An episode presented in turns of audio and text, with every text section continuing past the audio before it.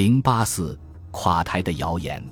自一九八八年党代会对戈尔巴乔夫政策的反对公开化以来，莫斯科的留言家们定期的放出一些戈尔巴乔夫政治地位岌岌可危的流言。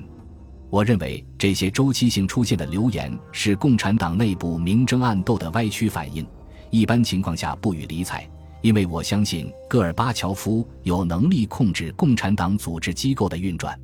然而，当美国有线电视网驻莫斯科记者于一九九零年一月三十日报道了这种流言后，引起了纽约交易所股票价格的急剧下跌，并引起全世界的关注。我是参加了美国出版商马尔科姆·福布斯举办的庆祝晚宴后，回到斯帕索住所时才知道有线电视网的报道的。那是非常尽兴的一天。让我想起了伍迪·艾伦所说的：“生活中的百分之九十只是炫耀的那种感觉。”作为一个大使，在适当的时候出头露面是工作的一个主要方面。有时这种礼节性的场合令人厌倦，他被一连串生硬无趣的演讲搞得拖拖拉拉，但大多数情况下是令人愉快的。那天有许多令人高兴的事。在克里姆林宫的钟楼上举办一个很有特色的海外香珠法贝尔彩蛋展览，这是多年来第一次允许外国人在克里姆林宫主办展览。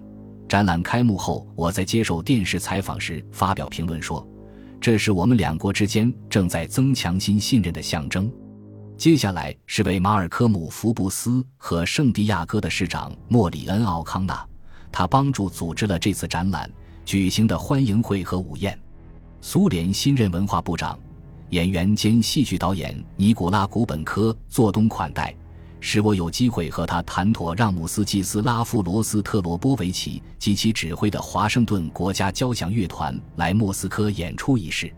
罗斯特罗波维奇是世界上最优秀的大提琴演奏家和最伟大的指挥之一。他在本世纪七十年代被迫离开苏联。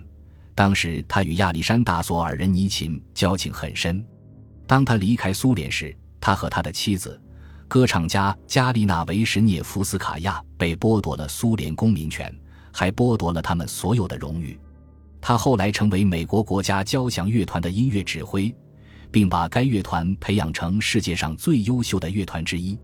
自他被驱逐出境以来，现在是第一次打算让他重返莫斯科。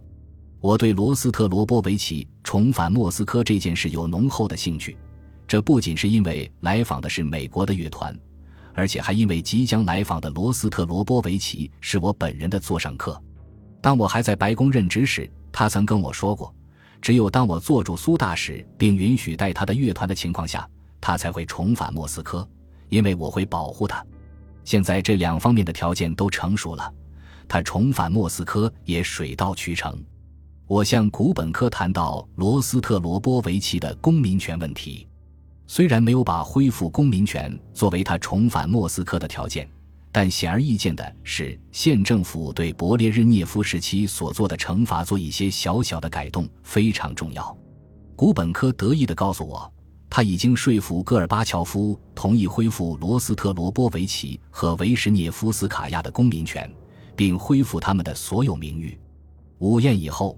我们匆匆忙忙地参加了苏联第一家麦当劳快餐店的开业仪式，看到店里俄罗斯工作人员面带微笑，动作麻利，让人感到很高兴。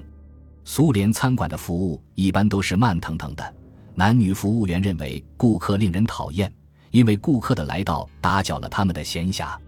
美国人经营管理的麦当劳快餐店培养服务人员，把顾客当作受欢迎的宾客看待。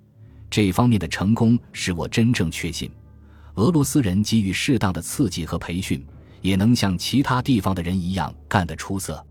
如巨无霸面包，除了番茄酱外，完全用当地的原料制作，其口味就像在美国制作的一样。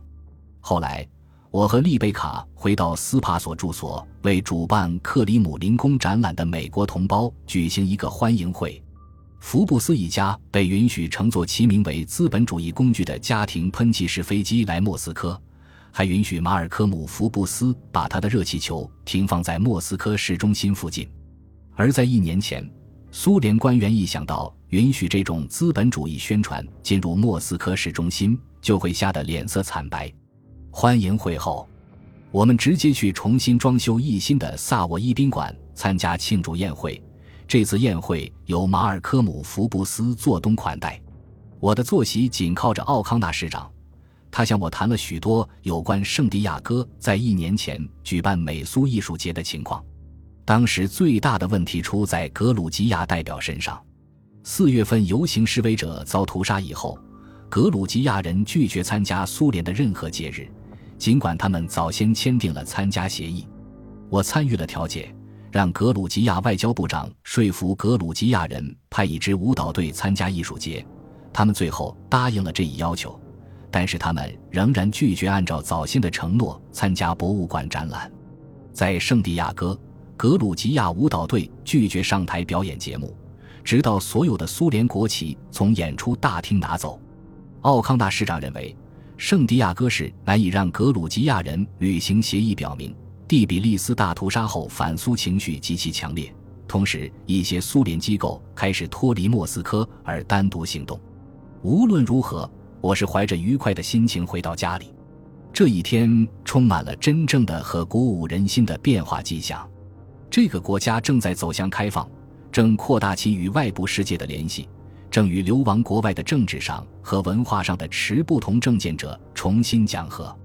自由企业得到了生存的机会，格鲁吉亚人对所受暴行的反应增强了要求在将来形成一种机制，以反对滥用权力的压力。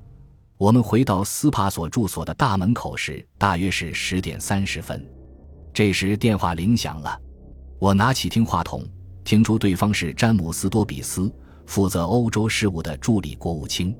他在电话里讲。有线电视网报道说，戈尔巴乔夫将辞去总书记的职务，请我们弄清楚这一报道的准确性。我告诉他，我没有听到这样的消息。当时我们在莫斯科还收不到有线电视网的节目，也不相信戈尔巴乔夫有辞职的打算。但我会就此进行调查。当时华盛顿还是下午的早些时候，显然我们不能等到第二天早晨再提供详细的材料。我打电话给我的副手麦克乔伊斯。请他让我们的使馆工作人员找一找有关有线电视网报道的情况，因为我可能很快要向总统或国务卿回话。五分钟内，我们的政治顾问打电话告诉我，有线电视网驻莫斯科记者站的报道说，戈尔巴乔夫在他的别墅与其最亲密的朋友开会，考虑他是否应该辞去党的总书记职务，作为共产党全面重新改组的一部分。他们不清楚他是否已经做出了明确的决定。当电话铃再次响起的时候，我几乎没来得及宽慰的舒口气。我们大使馆在消息方面毕竟不会很迟钝，我们也知道他们正在开会。这次是国务卿贝克打来的。我在电话里高兴地告诉他，有关戈尔巴乔夫辞职的报道显然有点为时过早。但是我指出。如果戈尔巴乔夫在将来某个时候辞去总书记的职务，不足为奇。但是，我认为只要戈尔巴乔夫在不断变化的时局下还可以有效地领导这个国家，那么他是不会辞职的。我确信他不会自愿地放弃国家的领导权。同时，他的对手在当时也无力把他赶下台。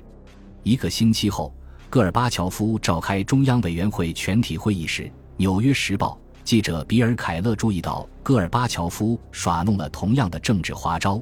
现在，戈尔巴乔夫先生政治家中的胡迪尼再次稳坐钓鱼台，准备他的下一任执政。他闯过了立陶宛和阿塞拜疆这两个可怕的麻烦，又一次混淆了受骗的旁观者的视听。这些旁观者相信，每次主人都会被套上枷锁，丢到河中。他们正冷眼观察他最后的花招。